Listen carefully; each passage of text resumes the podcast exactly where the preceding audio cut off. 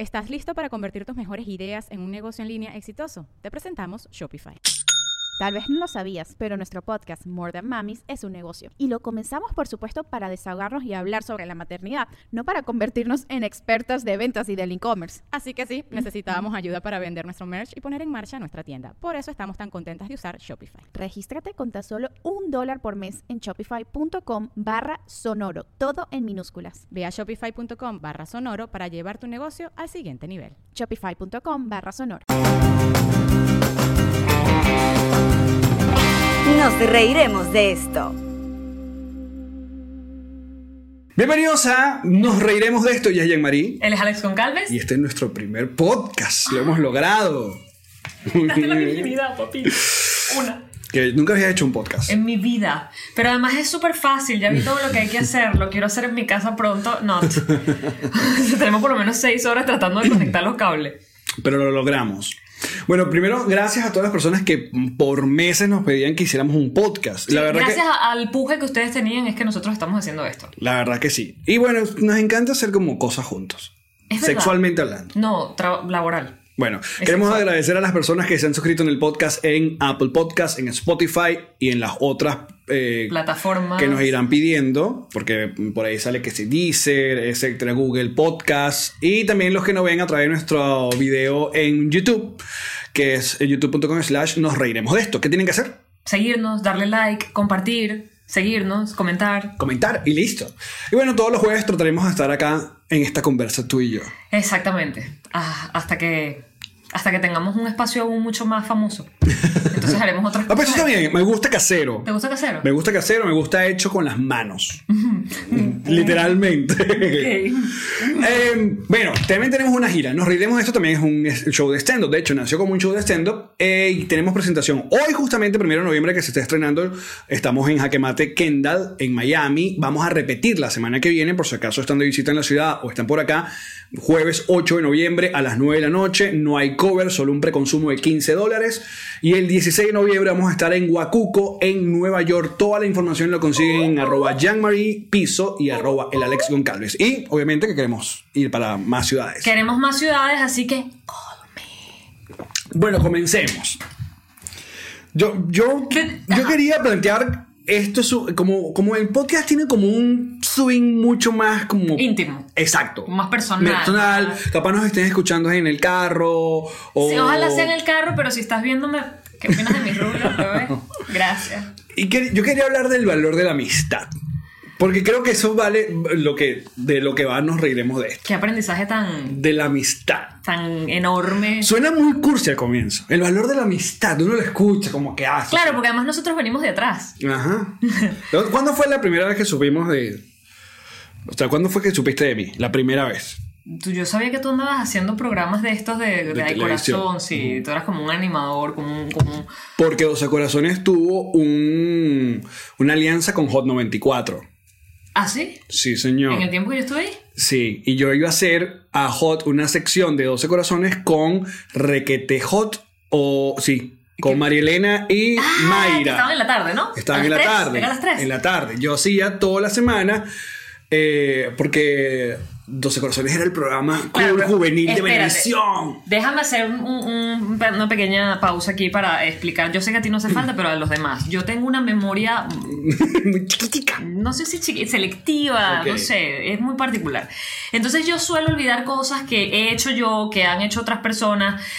Yo siempre lo explico así, soy como con las películas. Yo pues, me encanta ver el cine, me encantan las películas, Ajá. yo veo películas y tengo dos gaveteros. En un gavetero están las películas que son buenas, ¿ok? Buenas porque me gustan. Y que te marcaron. Y, que te ibas a recordar por Y siempre. ahí las me- buenas, ¿ok? Ajá. Puede que no me acuerde de incluso los actores que están allí, pero me puedo acordar de la película buena, ¿ok? Ok. Y el otro gavetero es mala, porque no me gustó. Ok. Ahora- Está mala que no la que. Entonces, yo. No, tú dirás, las buenas te acuerdas. Exacto, yo no, estoy- yo, por ejemplo, te puedo decir a ti, de la vida real este caso, ahí, la- a mi esposo.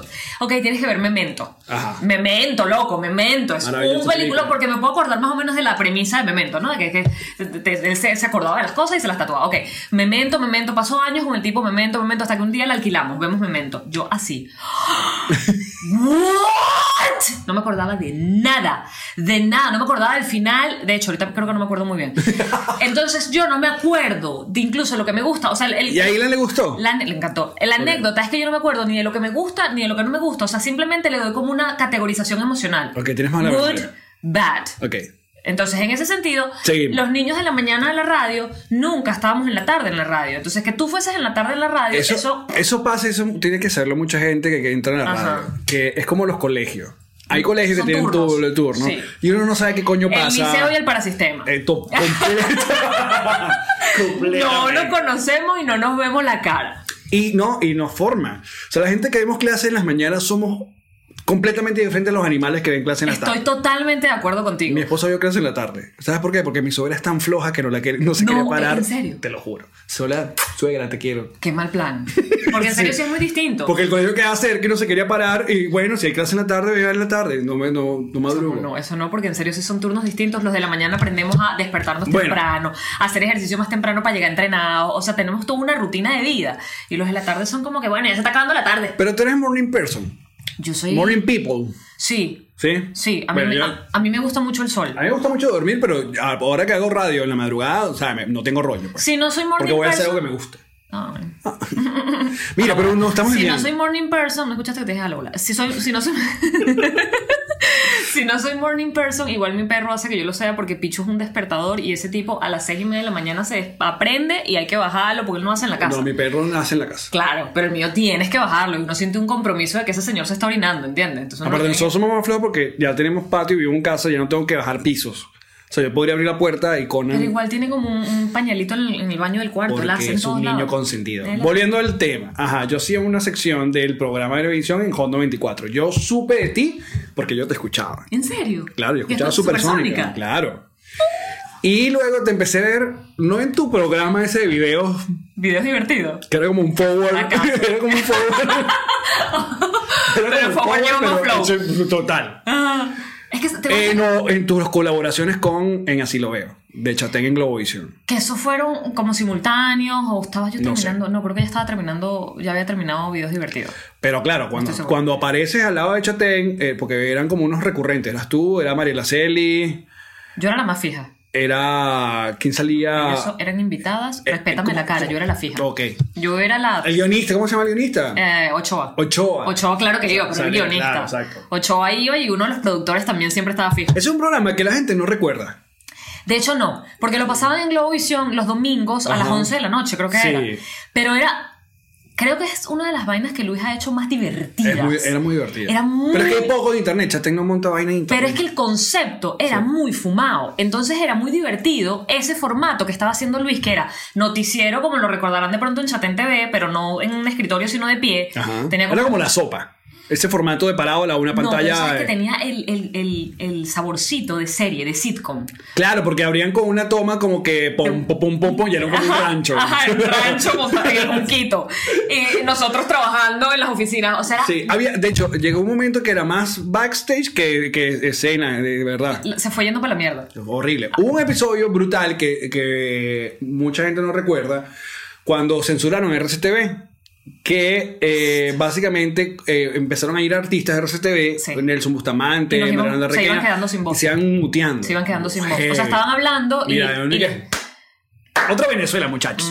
Ajá, bueno, entonces yo sabía y de eso. Y luego creo que nos empezamos fue a ver cuando también, mira, otra vez Venezuela y la crisis nos une. Somos eh, Radio. Somos radio. Somos Radio fue una organización que hicimos básicamente los locutores de distintas radios, distintos circuitos radiales, que sabes que uno no se hablaba con otros circuitos, pero ahí lo hicimos. Porque este, cerraron 34 emisoras de radio en Venezuela, eh, no, les, no les renovaron las concesiones o las cerraron del todo, y estábamos en Pico Zamuro todos. Claro. Entonces nosotros nos reunimos. Diosdado Cabello era el ministro de comunicación. Diosdado Cabello, chamo. La maldad. Y, y nos reunimos y empezábamos a hacer como, ¿te acuerdas que nos montábamos en un camión? Claro, y tengo fotos de eso. Nos montamos en un camión, hacíamos radio, fuimos de Petare hasta de Petare rumbo a la Pastora. O sea, íbamos haciendo radio, ahí estaba Cabieco, Enrique Carro, Lazarte. Patricia Rosa que fue como que la María Elena, sí, sí, sí. el Guateque. Altair, estaba un montón de gente ahí. Ah, estábamos- Bueno, y de Narcisian. exacto. Y no fue hasta que Chatén nos llamó. Que años después. Que nos unió. Años Exacto. después. Bueno, sí, Sí, claro, sí, totalmente. años después. ¿Cómo te llamó a ti? ¿Tú te acuerdas de tu momento? Sí. Yo estaba en Supersónica. Ok. Yo estaba en Supersónica, probablemente estaba entre una pausa de, de, eh, tema y tema, o sea, estaba en música y estoy muy, muy, muy segura de haber estado pensando en lo fracasada que era. Para aquellas personas que no recuerden, tu programa era tres horas en la mañana Tres horas durante 10 años, en Hot chúpatela. 94. Eso fue desde las 9 de la mañana hasta las 12 del mediodía durante 10 años, yo solita. Ahí supe de ti que eras pro eh, cuidado de los animales, las cosas. Patria muerte. y- exacto. Ese era mi tema. Yo traté, yo tenía una guardia musical al principio, tipo que pones una canción y quitas una canción y yo fui metiéndolo. Entonces agarraba los intros de las canciones y que bueno, hay unos perros que... Y así fue que... mm, hasta que me dieron chance de hacer el programa. Ok, te llamó y estabas pensando en lo fracasada que era. Porque siempre estoy pensando en eso. Entonces es mi leitmotiv. Yo siempre estoy fracasada, soy una fracasada, soy una fracasada. Estaba pensando en eso, pling, me suena el teléfono. Ay, Luis Chatén, ¿qué debe querer? Porque ya se había acabado, así lo veo hace rato. Por cierto, búsquenlo, es demasiado bueno. Sí. Eh, bueno, si lo veo entonces es 2007, estamos hablando. Si fue el cierre de RCTV, fue 2007. No sé, está en el gavetero, me gusta, pero no me acuerdo de más nada. Porque fue paralelo. Yo sé ¿Quieres cómo que lo el, grafite de. Fue, fue, paralelo a. eh, ni tan. ¿Cómo es? No, ni tan tarde, no. Eh, ya es medio en China. Porque él iba, viajaba a Chamo, sí, México. correcto, porque eh, sí, qué duro esa época de Luis. Sí, sí. Tipo no paraba de un avión. Bueno, pero dejemos hablar de Luis. Hablemos de Chatén en el programa. Eh, me llama, exacto. que mentira, que esta bisagra es Chatén. Y Luis, este, oye, ¿te puedo llamar? Yo sí, claro, me llama. Eh, mira, eh, voy a empezar un programa, pero ¿sabes qué les parco? Sí, sí, sí. sí. Voy a empezar un programa de Televen. ¿Estás interesada? Ajá. este, creo que, no sé si me mencionó incluso que me iba a pagar, porque hasta ese momento yo todo lo que hacía eran colaboraciones. Ok. Creo que me dijo tipo, hay plata. Ah, sí, no, me dice, te va a llamar mi manager, es lo que me dice, te va a llamar mi manager para negociar contrato. Yo tranco ese teléfono. Que era Julio. César Cabrera. Exactamente. Ah, sí. Yo tranco ese teléfono. Mira, yo me colgué de las paredes de espuma. Yo pegaba, yo era, yo era, yo era como el puerco araña. Puerco araña, puerco araña. O sea, no sabes. Era como lo logré. Qué Y eso felicidad. fue en diciembre de 2011. Y, empezamos cuando, en abril. En abril de 2012. Ajá, ajá. te cuento yo. Yo estaba terminando, yo había terminado, ah, yo viajé por tres meses para acá, para Miami, a hacer una vaina en Univision, que era como un coach de joda en protagonistas. Y a mí Miami Esa gente te sacó la visa. me sacó la visa, mm, yo bajaba para acá y, y, y era otro Miami, no era este Miami de- ¿Y cómo actual. era? No sé, como... La, bueno, la 430. era que sí, era la rara, de aquella gente que emigró, pero no recuerdo nada de Venezuela. ¿sabes? Hubo un rato que, esa, que ese Miami Ah, sí, era sí, como claro. alejado. Que Era de como- hecho, cuando presentabas show aquí, la gente ni siquiera Sí, sabía sí. lo que le estabas hablando porque Nada. era Benejú. No sabía. Exacto. Y yo estaba terminando el morning show de la tele, que era lo que ellas quieren con Michelle de Narcisian y Antonella, y eso era horrible porque era la tele, pues. Entonces yo había hecho, mira, sabes que yo voy a terminar esto y no sabía qué iba a hacer. La tele justamente me estaba, me decía, bueno, pero si quieres agarrarlo a la noche, haz algo en la noche.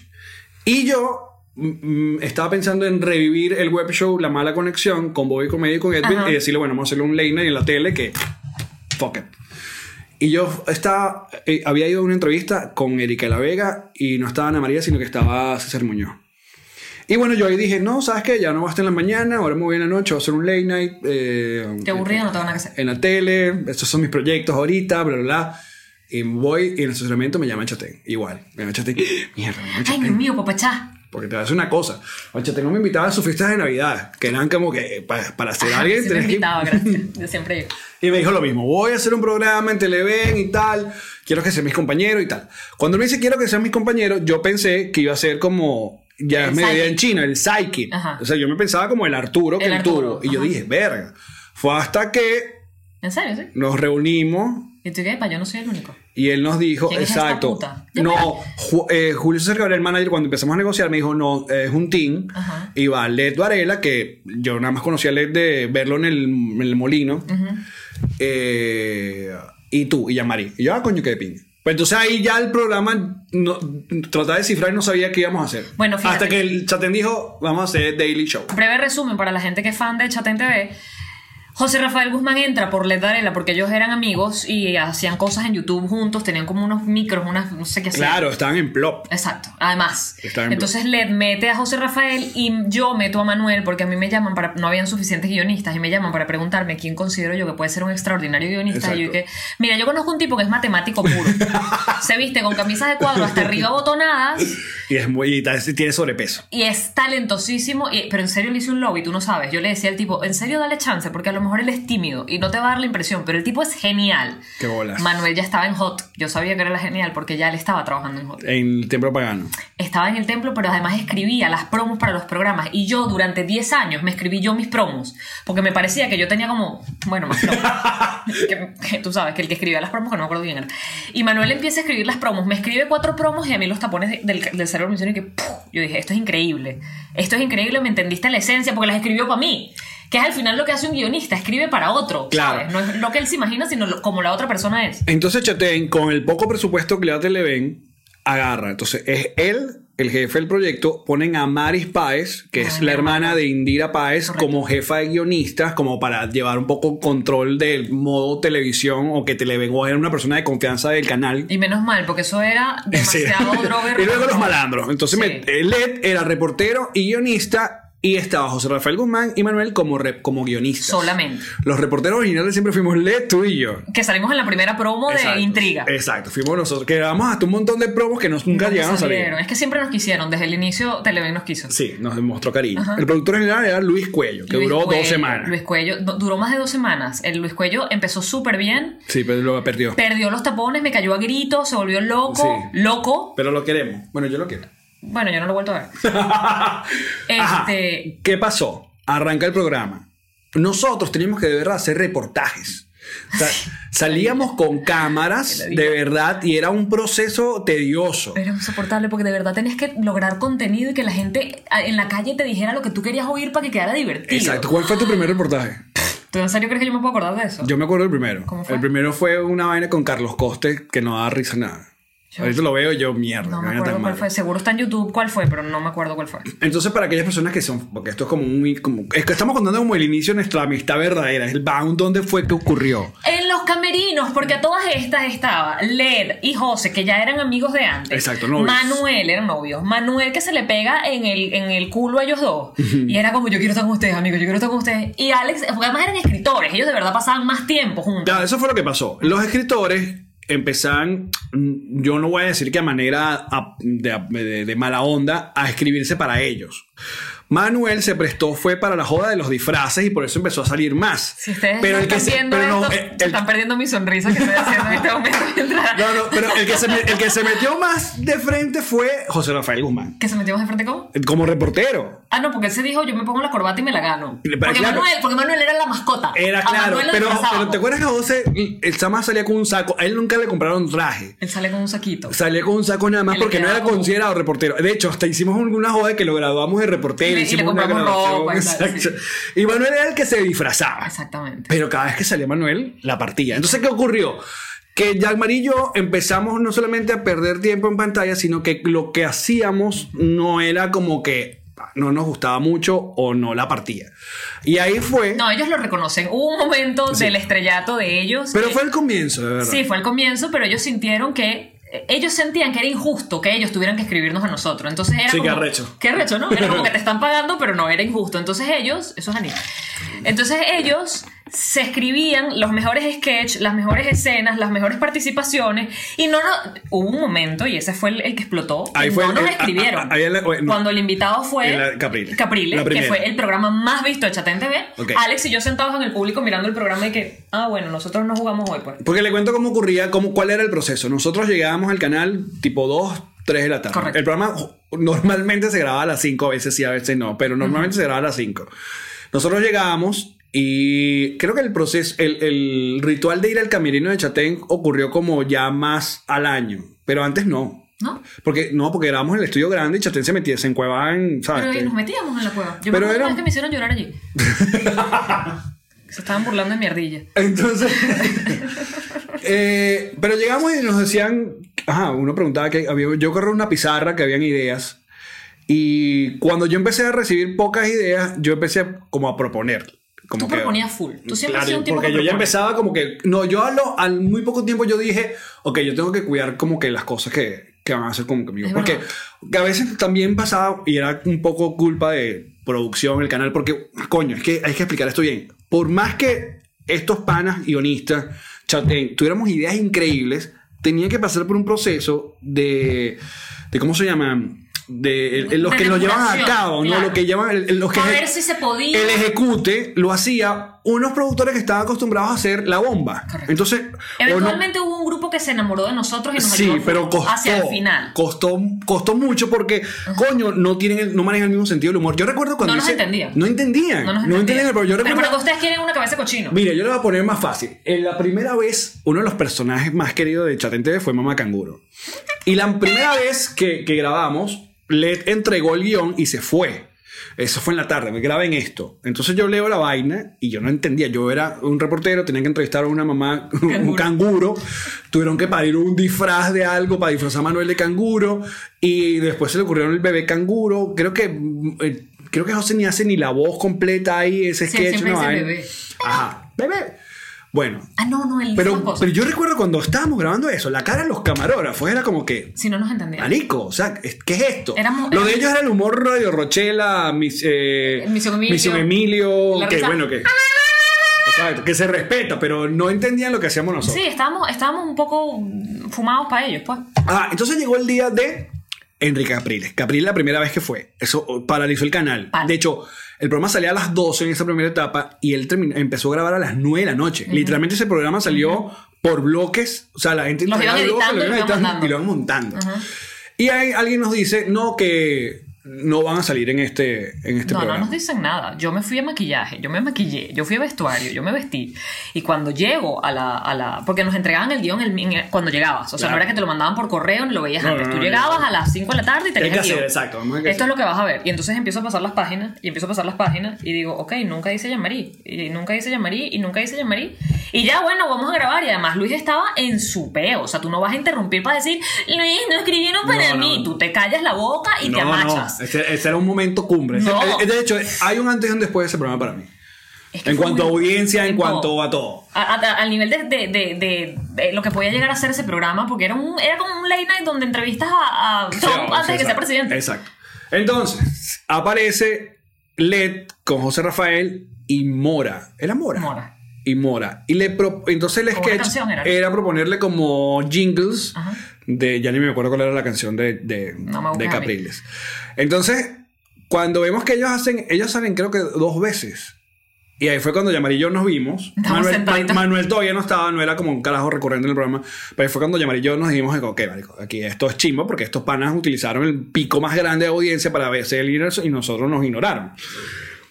No vayan a creer que esto también resultó en un asunto de. Sí, no, no era que nos escondíamos de los tacones. matar coñazo ni nada. Sino que bueno, se habló. Fue triste, lloramos un rato en el estacionamiento. Y ahí fue cuando Yamari y yo hicimos poderes fantásticos actívense. ¡En forma de vaso de En agua! forma de águila que no. Siempre era lo mismo. Siempre era lo mismo. El vaso del cubo de hielo y el... Y ahí fue cuando empezamos ya, ok, marico, no, hay que escribirle para todos. Pero también pasó algo que Televen nos dejó de dar cámara. Empezó el avispero, el programa donde...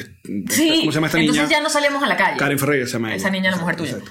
Entonces no, ya no teníamos pauta para salir a la calle. No teníamos camarógrafo. No teníamos camarógrafo. a- era, era agridulce, era como, ok, no puedo trabajar y al mismo tiempo era, yes, ya no salgo a la calle, porque de verdad Brutal. era salir a la calle. Entonces fue cuando comenzaron a vernos a hacer tonterías en el escritorio de Chatén y a hacer cosas dentro del estudio. Y ahí fue cuando el- el- el- la imagen de reportero cambió. Pero ahí es donde funcionaba, Ahí si es te donde pones a ver, ahí es donde empezó a funcionar. Ahí funcionó perfectamente. Como en buena fuente, como o sea, ahí es donde nosotros proponíamos y, y se generaba la risa real. No tú en la calle, señora, ¿qué opina usted, no sé, el nuevo referéndum o cualquier votación de las miles que hubo? Bueno, yo pienso, Sí, y sí, sí. editando, tratando de hacer esa vaina cómica. Uno tiene más para dar. Y nos empezamos a hacer personajes. Yo hice 700 mil. Yo no Las tanto. Cada vez que había un Miss, yo era una Miss. Yo no tanto, pero eh, yo recuerdo, de hecho, hace poco volvió a hacerse medio viral, porque a veces pasan esas cosas, el de los chinazos. Que, pero ¿Tú vas a seguir, mío? Caramba, Karen Ferreira, estamos grabando. No, pero yo digo que tú pongas tu vaina modo avión y así no te llegan No, aquí está, es la computadora la que suena. Bueno, yo voy a seguir haciendo tiempo porque Alex se agachó y está en cuatro. No saben la vista que tengo. Mm, Qué sexy, mi amor. Todo eso es tuyo, rico, papi, dame. Ajá. Ahí fue cuando tú y yo ya nos unimos. Y también, eh, después de lo de Capriles, hubo como una conversación en plan de muchachos, nosotros no somos escritores porque no nos contrataron para ser escritores. Nosotros somos Exacto. talentos, somos parte del equipo. Eh, y tú sabes que yo sentía muy raro además porque yo era la única niña. Y yo decía, como única mujer me van a dar un montón de oportunidades. Y era como, no, fíjate que no. fíjate que no. Chúpate esa mandarina. Entonces era como, pero ahí a partir de ahí como que empezaron, y a Maris, que era la única mujer, yo sé que a Maris abogaba mucho y era además muy interesante porque apenas estábamos coqueteando con los temas feministas o con el... Y a Maris tiraba como unos coñacitos, ¿sabes? Tipo, pum, se tiraba unos guioncitos donde yo... Pero ¿sabes qué también pasó? Fue cuando nos empezaron a soltar el programa. Que tú y yo a veces hacíamos el... Cuando empezamos... lo- ¿Te acuerdas que no nos daban los reporteros antes? Pero eso fue hacia el final. Sí, cuando Luis se tenía que ir porque viajaba un montón. Pero creo que dejaba habíamos a Maite. Invitados. Sí. Eh, George Harris hizo Las Boconas, Las Boconas. el profesor Briseño, Sí. eh, un montón de gente hizo el programa como invitado y no nos soltaban a los reporteros, no nos soltaban. Creo que era más que todo miedo del canal. Pero ¿te acuerdas que hubo una época que ya Chate no le importaba nada y que nosotros literalmente hacíamos o sea, Desnalgue. Desnalgue. lo que nos daba la gana? Esos programas eran tan divertidos. Desnalgue. Pero y cuando la gente fue que, porque otra cosa que pasó, cuando nos soltaban los programas los reporteros, eh, Led, José y Manuel son gente súper divertida, Sí son. pero sobre todo Led y José tenían esa pata coja de no ser entrevistadores o no saber hacer entrevistas. Eh, Correcto. Y Yamar y yo, no, bueno, Manuel un Gente poco, radio, pues. éramos gente radio y eso nos arreglaban. La, de hecho, No, entonces me, también, gente radio. por eso. Entonces, eso habíamos que teníamos que buscar como el, el- El el equilibrio. equilibrio. entre la locurita y la entrevista, Exacto. porque a veces tenemos que entrevistar a gente X. Sí, eh, nula. uno ni sabía quién era. Y La bueno, mayoría no, no- no- nunca nos tocaron los buenos invitados. No, porque los buenos invitados, obvio, querían ir con Luis. Exacto, y Cuando le decían Luis no va a estar, entonces Sí, yo no. espero cuando él esté. Ustedes, muchachos, van a entrevistar al creador de este bolígrafo que cuando le das la punta arriba sale la punta abajo. Gracias. Pero bueno, ahí nació nuestra amistad. Claro, porque cuando salíamos en pantalla, creo que es donde quieres llegar, cuando salíamos en pantalla, los comentarios eran, ustedes deberían hacer algo juntos. Sí, ahí porque, comenzó. Porque evidentemente Led y José siempre se escogían entre ellos, Manuel se pegaba a ellos y quedábamos por descarte nosotros dos y hacíamos cosas nosotros dos. Ajá. Y la química entre nosotros dos Por era favor, evidente. se ve. No, no jodas, favor, oh, jodas, la estás mirando ahorita, papá. La estás escuchando, ¿de qué te estás hablando? Eso fue lo que pasó. Así es. Y nunca hicimos radio juntos porque tú estabas en un circuito y yo en otro. Exacto. Y para cuando yo pasé al circuito donde estabas tú, yo Tú estaba estabas con Papachá. secuestrada. Yo estaba con Papachá. no, yo también tenía una relación de larga con duración Verónica. con que, Verónica. o sea, Sí. Yo sé que si Verónica se muda a Miami me vas a botar el culo haciendo el podcast con ella. No, la verdad no. ¡Júralo! Luego vino, obviamente, todo el proceso de fuera del aire. Bestia, loco. Que eso fue una lloradera y eso fue muy rudo y eso fue bueno y viaje y Claro, la- porque se, se- se- no es nada más perder tu trabajo, es que entiendes que ya no vuelves. O sea, tú entiendes que después de haber trabajado con el comediante más importante que tenía Venezuela y sobre todo comediante político, que te cierran el programa. Yo por lo menos, yo entendía que ya yo no tenía más nada que hacer. O sea, ¿qué voy a hacer yo? Eh, Sí. eh, farándula. Yo también pensé lo mismo. me, iba, a- me iba a sentar a hablar de... Iba a hacer- Bueno, el rapero Daddy Exacto. Yankee. o Ya sea, se iba para vitrina, ¿no? Exacto, ¿qué íbamos a hacer? O sea, Por aparte de Televen no nos ofreció nada. bueno, Televen, para ponértelo claro, Televen cuando salió el mensaje navideño, era el mensaje, pues, el, el, el- el Total fue que dijimos eso. Y no si te fue que dijimos eso. Yo, no- en todos, yo lo digo en todos lados porque yo no lo supero. Yo tengo Exacto. todavía esa herida abierta para siempre. A mí me sale pus de esa herida. No, eso lo dijimos en, en el Alex to Go, en tu entrevista. Hablamos de eso. Es que yo lo digo siempre. Yo creo que Sí, lo- sí, sí. cada, cada cinco días yo llamo a Alex y que, Alex, ¿te acuerdas cuando nos metieron en la cuña de Televen? O sea, porque si nos metieron. Nosotros estuvimos en dos cuñas de Televen. ¿Cuál fue la La primera era un concepto raro de que varios cuadritos dentro de un, Ah, de dentro de no, un era, era regalo. una bola de Navidad. Ajá. Era una bola de Navidad que si la veías, que cuando te acercas. ¿Cómo era la vaina? Eran. Sí, La todos dentro de la bola, exacto. Pero luego era cuando la cámara alejaba, todos estábamos dentro de la misma bola y era la bola de Televen. Y nosotros salimos un microsegundo. Bueno, pero salíamos todos los talentos un Sí. microsegundo. Pero la segunda fue más humillante. La segunda, alquilan una casa eh, enorme y hacen como tal cual la propia parranda navideña. No, y nos mandan, o sea, y vamos a grabar después de grabar Chate TV. Que eran como las 12 de la O noche. sea, estábamos mamadísimos. Mamadísimos, las 12 de la noche. Yo sí me di cuenta, siempre hablando como la mujer del equipo, que a mí, por ejemplo, no me maquillaron. O sea, yo decía que a mí no me van a maquillar. que- Entonces yo le pedí a un maquillador, maquillame, y el burde pana me maquilló, pero no estaba estipulado que a mí me maquillaran. Me maquilló a los coñazos porque él estaba enamorada de Anabel- Anabela Bono. Entonces, este... Yo no recuerdo si me maquillaron o no. O nos dieron vesti- vestuario. No, No, no nos dieron un coño, exacto. no dieron un coño. Entonces nos, nos dicen, ok, Luis está sentado aquí con precisamente Anabela Bono. ¿Y quién era el otro? Alguien más. Ah, lo vi ahorita y no recuerdo. Ok, Eh, ustedes van a ir sentados aquí en una parte de la casa que era como un jardín. Ustedes van Creo que sentados Adrián aquí. Barrio. Eso está en Google. Ok. En Google no, en, YouTube. Entonces ustedes van a ir sentados aquí. Y ustedes, muchachos, los reporteros, los cinco reporteros, y ustedes van atrás y están hablando entre ustedes, ¿ok? Ok, buenísimo. Y la Es la escena final del- de la cuña Navidad. Exacto. Ok. Y entonces, pero vean la cuña, o sea, no estamos hablando paja. Todos, todos, incluido tu mujer. Sí. Ella sale como cinco segundos en cámara entregando Con un su regalo, regalo. sonriendo y que. Y nosotros atrás de Chatén hablando entre nosotros y la cámara pasa hacia un paneo. Y bueno, Nos graban. Nos graban. Nos Nosotros graban. imaginamos cuando sale la cuña al aire, nosotros somos el background, somos el fondo, somos No, los no, extras. este, tenemos blur en la cara. No nos vemos.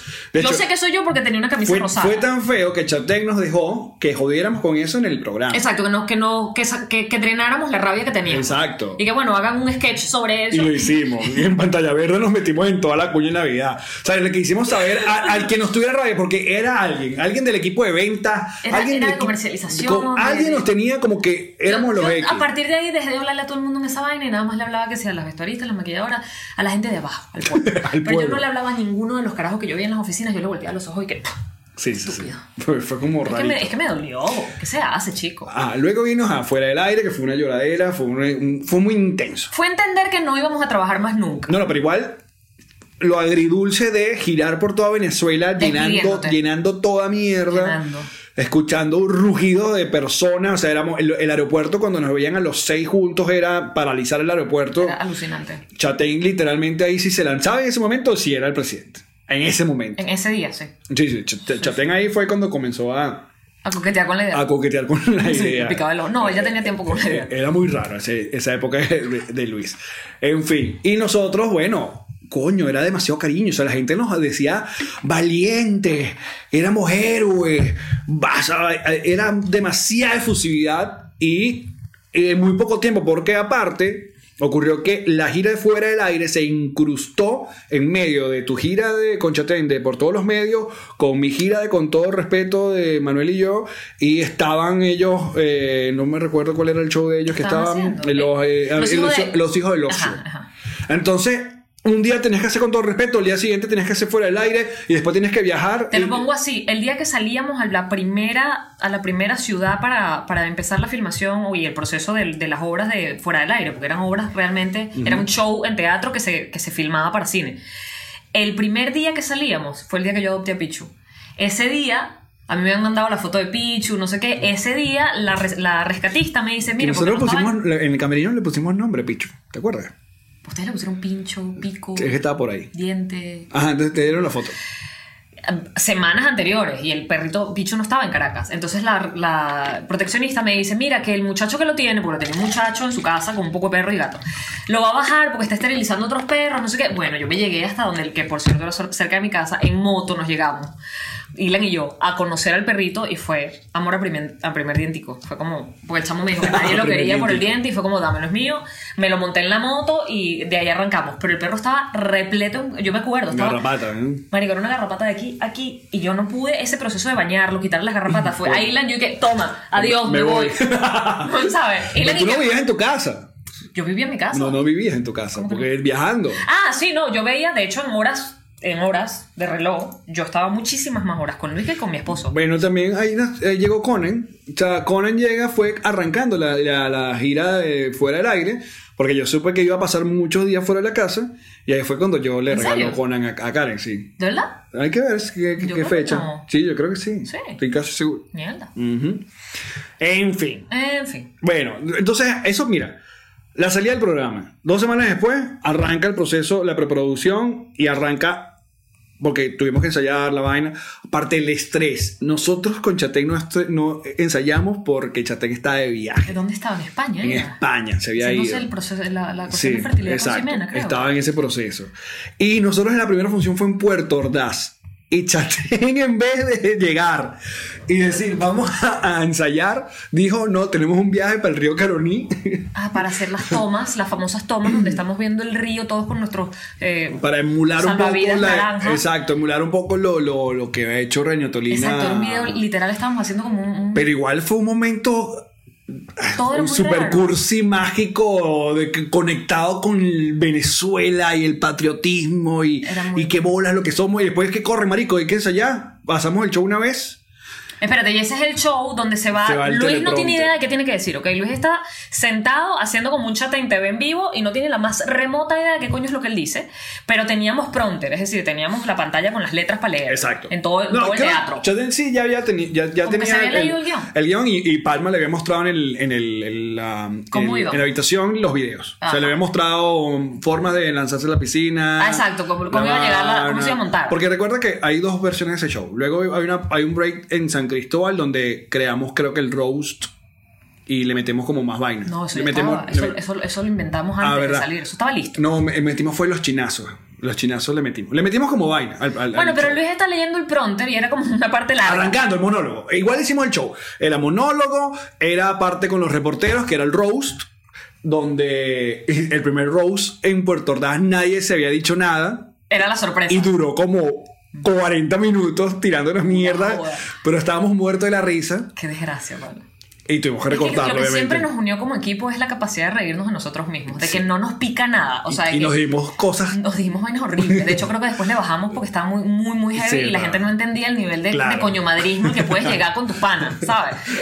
Porque el venezolano todavía, a estas alturas, el venezolano no digiere bien que tú puedas ser extremadamente coñomadre con alguien en público. Porque Mira. fuera, o sea, Yo recuerdo varios porque eh, Chatén después montó en YouTube, pero está editado. Ahí falta como un contenido. Pero a ti, José, a ti nos mata malditamente. A ti de arranca diciéndote, Jean-Marie, tú no eres el Ike de la Vega. Es el primer coñazo. Ajá, boom. ajá. Y a mí me dice Alex Goncalves. Alex Goncalves es el reggaetón de la, de la comedia. Es más, tú no deberías ni estar aquí, me dice. O sea, me sí. mata. No, no, no. Ese día. Maldito. Pero después, el mejor es el, el, el, el remate de LED a Chatén al final. ¿Te acuerdas? ¿Te acuerdas que éramos por orden? Sí, sí, Entonces, sale uno al llegaba frente. a Chatén, le- cuando llegaba LED, LED decía que pensaba un ratico y le decía a Manuel que dale tú. Y todos hacemos que uh.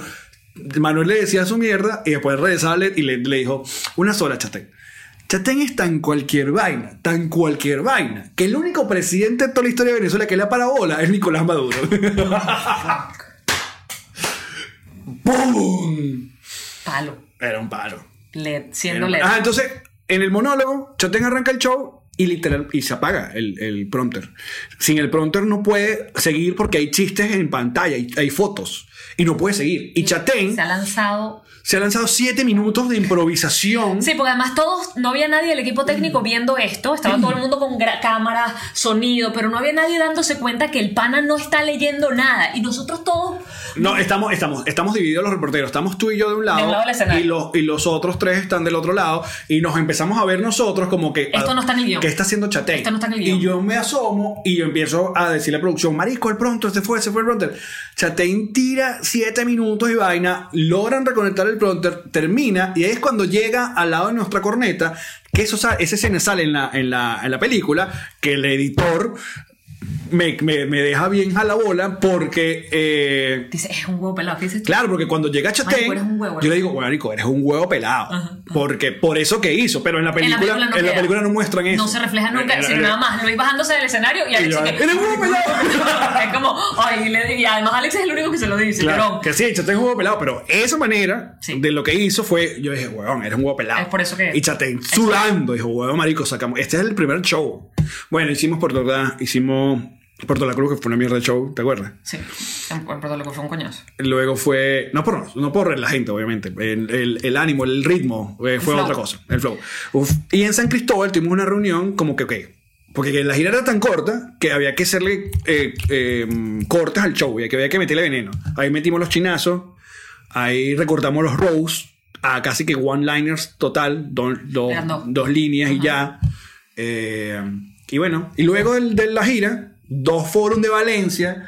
Tuvimos que volver a Caracas porque una, una se, no, tuvimos, lo suspendimos porque el, el vuelo San Cristóbal se canceló. ¿De acuerdo? No, no se cansa. Perdimos un vuelo. Ajá, este loco. Perdimos un vuelo y terminamos. Varaos. Y luego viene el estreno de la película en noviembre, el documental, que es pasar por proceso de promoción, ¿te acuerdas? Que estuvimos aquí para el Nacional, Para todos lados. estuvimos aquí para todos lados, Para todos lados. estrenamos el documental Fuego Ro- Entonces era rarísimo estar en una alfombra roja promocionando una vaina de un programa que, per- que nos habían votado, Exacto, ¿entiendes? exacto. O sea, no era alegría de que mira lo que hicimos, sino, marico, o sea, bueno, documentamos porque esto es una mierda. O sea, nosotros hubiéramos No, felices pasaba algo muy importante. si hubiéramos seguido haciendo el programa en Televen. Espérate, pasa algo muy importante. Tú estás montando en autobuses y en aviones a seis comediantes que no paran en la vida real. Nosotros no paramos de joder, nunca. O sea, sí, hay momentos tristes, hay momentos donde estás callado, hay momentos donde duermes. Y de resto es joda, joda, joda, joda, joda, joda, joda.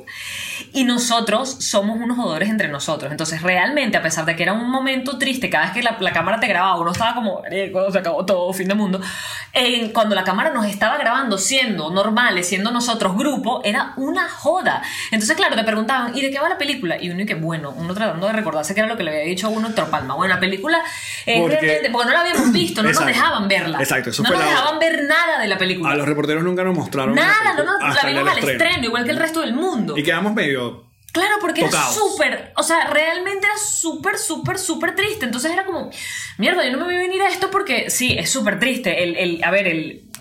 Sí, si, si nosotros pudiéramos a- ahorita echar para atrás y hubiéramos visto un corte de la película, hubiéramos dicho. Pueden agregarle un poco de, de comedia o de la joda porque no le va a hacer daño. No Igual la película daño. no es nuestra, la película es de Chatein y Héctor Palma y los directores. Eh, nosotros éramos De los Toñecos. simple, habíamos quedado en esa ola de. Y, pero fíjate que yo hice. Vimos la película. Yo la vi en el estreno. Quedamos nosotros, creo que esto ni, ni lo hemos hablado, no lo hemos hablado ni con Luis. Eh, y yo me re. Me re- ¿Cómo se me reencontré o no? Me. Sí, me. Eh, me ah, pues, se me fue la palabra. Cuando te, te vuelves a contentar. Eh, Una reconciliaste. Me reconcilié con la película cuando la mostraron en Panamá y yo ya me encontraba en situación de inmigrante, de inmigrante. Igual me pasó a mí. Y la vi en Panamá y era todo. Me pasó exactamente lo mismo. Creo que, creo que hubo un gravísimo error al no permitirnos ver para dónde estaba yendo la película. No es que le íbamos a cambiar. Claro. Verla, saber cuál era el tono de la película, porque nosotros no necesariamente estábamos en el lugar emocional para verla el día del estreno como la vimos. Sí, sí, Pero me pasó lo mismo. Cuando la vi por segunda vez, salí destruida del cine y, y con una, una comprensión de lo que estaba viendo completamente Claro. distinta. Había que mandar un mensaje también. ¿no? Esto va, va más allá de un programa que vean cortado. Esto habla de libertad de expresión, de democracia, de un país que iba perdiendo cosas y que sigue perdiendo cosas. Entonces, claro, eso con el tiempo es que lo vas entendiendo y bueno, esa es la visión también, También de, de Luis. yo, yo, yo creo que puedo decir que estábamos en, exactamente en el, en el shock, en el trauma. O sea, Sí. te acaban de quitar un trabajo. A los dos días sales a girar. Sales a girar como un loco, viene la película, porque la película además la editaron en tiempo récord por Sí, una sí, película sí. de cine. No Absurdo. tres meses, una vaina Sí, así. sí, sí, sí. Una locura. Entonces, realmente estás montado en el caballo todavía. O sea, tú no entiendes lo que te está pasando. Y pum, película, y pum, la reacción de la película. O sea, uno sale como, ¿dónde estoy? ¿Qué estoy haciendo? ¿Qué es esto? ¿Qué tengo que sentir? Cuando ya pff, tú entiendes, ya llegas a tu casa y no tienes trabajo y, y ajá, ¿y ahora qué hago con mi vida? Y, ajá, ¿cómo, ah, ¿qué vamos a hacer? Porque ya aquí no voy a tener trabajo. Y mi esposo está echándole bola. Y ajá, eh, ¿cómo vamos? Y yo tengo, hago teatro todavía y hago radio, pero esto no me da. Y ahí fue cuando eh, llega 2015 y yo decido irme y tú decides irte. Cada quien por su lado, su cuenta. Correcto. Y en momentos pero, distintos. pero era como cercano. O sea, yo, me, yo tomé la decisión de irme de Venezuela o de irnos de Venezuela. En enero del 2015 tomamos la decisión de irnos. Y luego viajé a Panamá, me ofrecieron el programa de radio que nunca se dio y me fui en junio, si no me equivoco. yo, yo me fui en noviembre de Del- Venezuela. ¿De 2014? No, No, de 2015. 15. A Puerto Rico. ¿Y qué pasó? ¿Cuánto llevamos de, de película? Porque 42 minutos. esto es como para otro día. sí, esa otra parte. El segundo episodio vamos a hablar sobre el proceso de migración. Es con Me whisky, parece bien. es con whisky. ¿Por qué, qué se trata todo esto? De la que- amistad. De la amistad. Del amor. De reencontrar. Porque no, la, esta ciudad tiene muchas cosas buenas, tiene muchas cosas malas, pero por lo menos nos, nos rejuntó. Esta ciudad dice una amiga mía muy querida que es la piscina de la humildad. Aquí uno tiene que aprender cosas diferentes sobre uno mismo, sobre todo. ¿ah? Sí. Pero también hay, no sé si seguramente venezolanos regados en el mundo podrán decir, eso es en todos lados, mi amor, cállate la boca. Pero hay una sensación también de poca solidaridad. O sea, tú sientes que tus propios mm, compatriotas, eh, si bien se apoyan contigo o tú te apoyas con ellos, hay un momento en el que te dicen, no, vas solo. Y tú, coño, pero yo, ¿sabes? Y, Sí. te, y te meten como el, el- el golpecito que te, que te desmoraliza porque dices, Mm, Es que estoy solo, es Claro. que estoy solo otra vez, es que de verdad estoy solo. Porque, pero eso yo lo voy a resumir y esto le va a servir a mucha gente porque yo sé que se pueden sentir como que, pero es que el que te jode es el propio venezolano. La diferencia es que tú pasaste, ¿qué? 20, 30, 40, 50 años de tu vida en un país haciendo amigos que los hiciste en el colegio, en la universidad, en tus diferentes trabajos, en los edificios donde vivías. O sea, tú fuiste construyendo tus amigos y a esas personas que le das la oportunidad de entrar a tu vida. Tú se los fuiste dando todos poco a poco. Tú te mudas a un país y tú crees que en un año o dos años vas a volver a ser amigo de ese No. nivel. Y que no, Empezamos sí. porque hay gente que, ah, yo te conocí alguna vez en, en, en- en No es Valencia, así, sí, ¿verdad? no funciona así. Y arranca otra vez otro proceso. Es otra vaina. Entonces, para ir cerrando un poco este primer episodio, que la gente va a decir, bueno, pero esto es una lloradera o esto es una eh, comedia. Mire, no.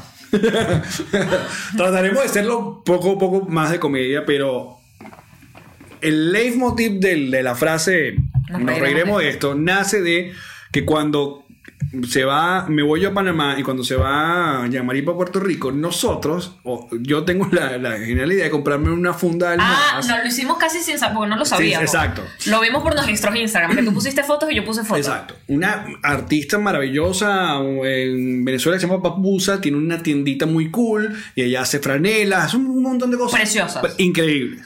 Y ella sacó unas fundas de almohadas Suavecitas de algodón riquísimas, y preciosas. súper linda y tal, con la frase Todo va a estar bien". Entonces yo me compro mis dos fundas y yo le digo a mi esposa, mi amor, esta va a ser, nos vamos cada todas las noches, nos vamos a recordar que todo va, Todo a, va a estar estar bien. Y tú hiciste la misma gracia. Tú te las compraste en marrón y yo en azul. No, yo creo que las tengo en verde. Las compré en verde. Todo va a estar bien. Todo estar bien. Obviamente me mudo a Panamá, arranca el proceso. Panamá no nos trata tan mal en realidad como la gente piensa, pero sí, yo llego a una, a una ciudad que ya está bastante Saturada saturada del asunto de los, con los venezolanos, sobre todo en el asunto de los medios. Eh, yo a las duré seis meses, o sea, yo tuve una capacidad de reacción medio Rápida, rápida y sí, todo. sí.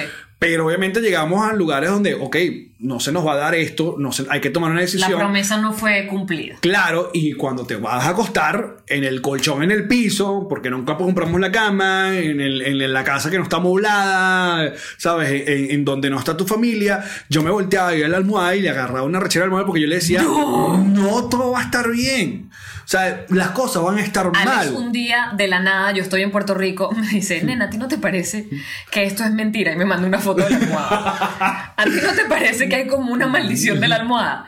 Y yo, coño, Alex, yo no lo había pensado. Y me dice, es que no va a estar bien, nena. No va a estar bien. No todo va a estar bien. Y no tenemos nada contra el papuso ni sus almohadas son muy son pero- divinas. Y pero no todo, y es verdad, la vida, Ajá. bueno, a, a ver, es nuestra forma de verla. Está luego la parte de autoayuda que dice todo va a estar bien, todo es perfecto, pero nosotros no lo vemos así. Nosotros Claro. entendemos que hay unos golpes dolorosísimos. Hay que Y fracasar. claro, y si después dentro de 10 años dices, ¿te acuerdas cuando eh, fue para esto? Ok, pero ahorita no lo estoy viendo, ahorita no lo veo. Claro, porque la gente también piensa, ah, pero este es Jean-Marie. Jean-Marie est- estuvo en programas y estuvo en radio y hace teatro y debe estar bastante bien.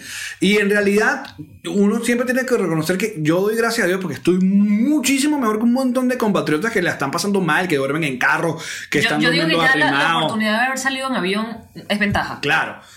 Pero igual uno cae en fosos. Obviamente aquí hay tarjetas que pagar y aquí no, no, no tienen las mismas oportunidades que en otro lado. Entonces fue cuando yo cambié la manera de, de expresarme. Entonces cuando pasamos de repente, pues, había que acompañar, aquí siempre viene gente de paseo. Entonces, bueno, viene mi suegro, vamos a pasear y te vas a la Lincoln Road. O te vas al Dolphin Mall. O Y, te y vas ves todo con, con lo- el emoticón de las estrellitas en los ojos. Entonces empiezas a ver lugares donde tú normalmente en Venezuela hubieras entrado y te hubieras comprado un par de zapatos porque... O hubieses ido a comer allí, o te hubieses ido a tomar un trago allá. Y, y lo pienso y dice, mira, ahorita no puedo. Entonces yo le apretaba la mano a, a Karen y me quedaba el asunto de fue de, ¿sabes qué? Nos reiremos de esto. Y eso ha sido, me reí un ratico hace unos meses aquí en Miami. No me duró mucho la risa. Pero a mí nadie me va a quitar la risa, quiero que sepan. y por eso cuando fue, cuando propuse hacer este show de que no, porque Yamari siempre hemos estado, o que vamos a algo juntos. Empezamos con Noci TV, que en realidad Noci TV funcionó muy bien en cuanto nos, a nosotros la química demostró Estás claro que no, si te ves fue mejor conmigo que cuando estabas tú solo. Totalmente. Perdedor con tu corbata. Exacto. Pero, este. eh, pero queríamos como buscar, ok, ¿qué, qué vamos a hacer? Y queremos hacer stand-up. Para mí el stand-up es un lugar muy raro, pero, pero cuando se logra es un lugar divino. y yo soy una cagona por naturaleza y para mí... y- pero déjame, no, déjame tratar de no ponerme adjetivos descalificativos en este momento. Yo, a mí me gusta y me lo preguntaban siempre, siempre cuando me hacían entrevistas y estábamos en Chatén TV todavía. ¿Qué piensas hacer tú cuando ya no estés en Chatén TV? ¿Cómo te ves? ¿Qué programa te ves haciendo? Y yo siempre contestaba, yo quiero ser, ¿te ves haciendo un, un programa tú sola, un programa de los animales? Y yo decía, yo quiero seguir trabajando en equipo, yo quiero seguir haciendo sketch de humor, yo quiero seguir haciendo cosas con gente, porque me gusta, yo, a mí me gusta trabajar con gente, o sea, no me gusta ser la protagonista única y exclusiva y el monólogo, ¿sabes? Entonces, en- con el stand-up me pasa lo mismo. O sea, yo no quiero estar sola. Y Alex me dio, tú me diste la posibilidad de estar sola, porque cuando, estoy- cuando es mi rutina estoy sola, pero no estoy sola, porque gi- giramos juntos, porque estamos juntos, porque, porque nos apoyamos, porque yo sé que estás allá atrás de mí. O sea, esa vaina para mí es, es eso. Yo necesito saber que yo no estoy sola, que yo me voy para cualquier ciudad de gira y estoy contigo montada en el avión. O que estás, eh, ¿sabes?, detrás del escenario esperando que yo salga para decirme, eso, mi negra, y vienes tú. Eso para mí me hace falta. Eso yo lo necesito y es así y es mi condición de vida y yo lo asumí y te encontré a ti que me das la oportunidad de seguir haciendo stand-up bajo esa norma mental que me permite relajar el papo. Y que ahora se ha convertido en un podcast. Este podcast que están escuchando. Y yo creo que este salió bastante bien. O sea, creo que esto, este es como, pusimos la basecita bien. Yo, yo creo que vamos a borrar esta vaina yo creo que. No, yo creo que vamos a tener como una alarma de cada vez que, que caigamos en foso eh, medio deprimente, que suene un chiste de Jaimito. De- de un chiste de los gallegos. No, no, de porque ofendemos, sí, no, no coño la madre. Jaimito no, porque tampoco. Pero hagamos chistes ofensivos, que ofenda a cualquier gente. Ay, bueno, vamos a esperar que tengamos un grupo de gente que nos quiere y después le damos con todo. Para que nos escriban, no eran así, muchachos, se pusieron mal. Bueno, creo que lo hemos logrado. Yo creo que lo hemos logrado, bebé. 50 minutos de pura calidad. Marico, yo creo que lo hemos logrado porque estamos aquí sentados tú y yo otra vez. Muy bien. Nos reiremos de esto. Nos reiremos de esto. Igual ustedes, muchachos. Hasta el próximo jueves. Bye bye.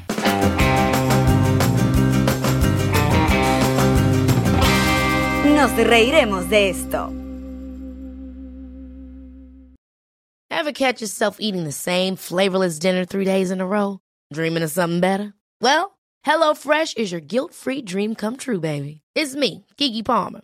Let's wake up those taste buds with hot, juicy pecan-crusted chicken or garlic butter shrimp scampi. Mm. Hello Fresh. Stop dreaming of all the delicious possibilities and dig in at HelloFresh.com. Let's get this dinner party started.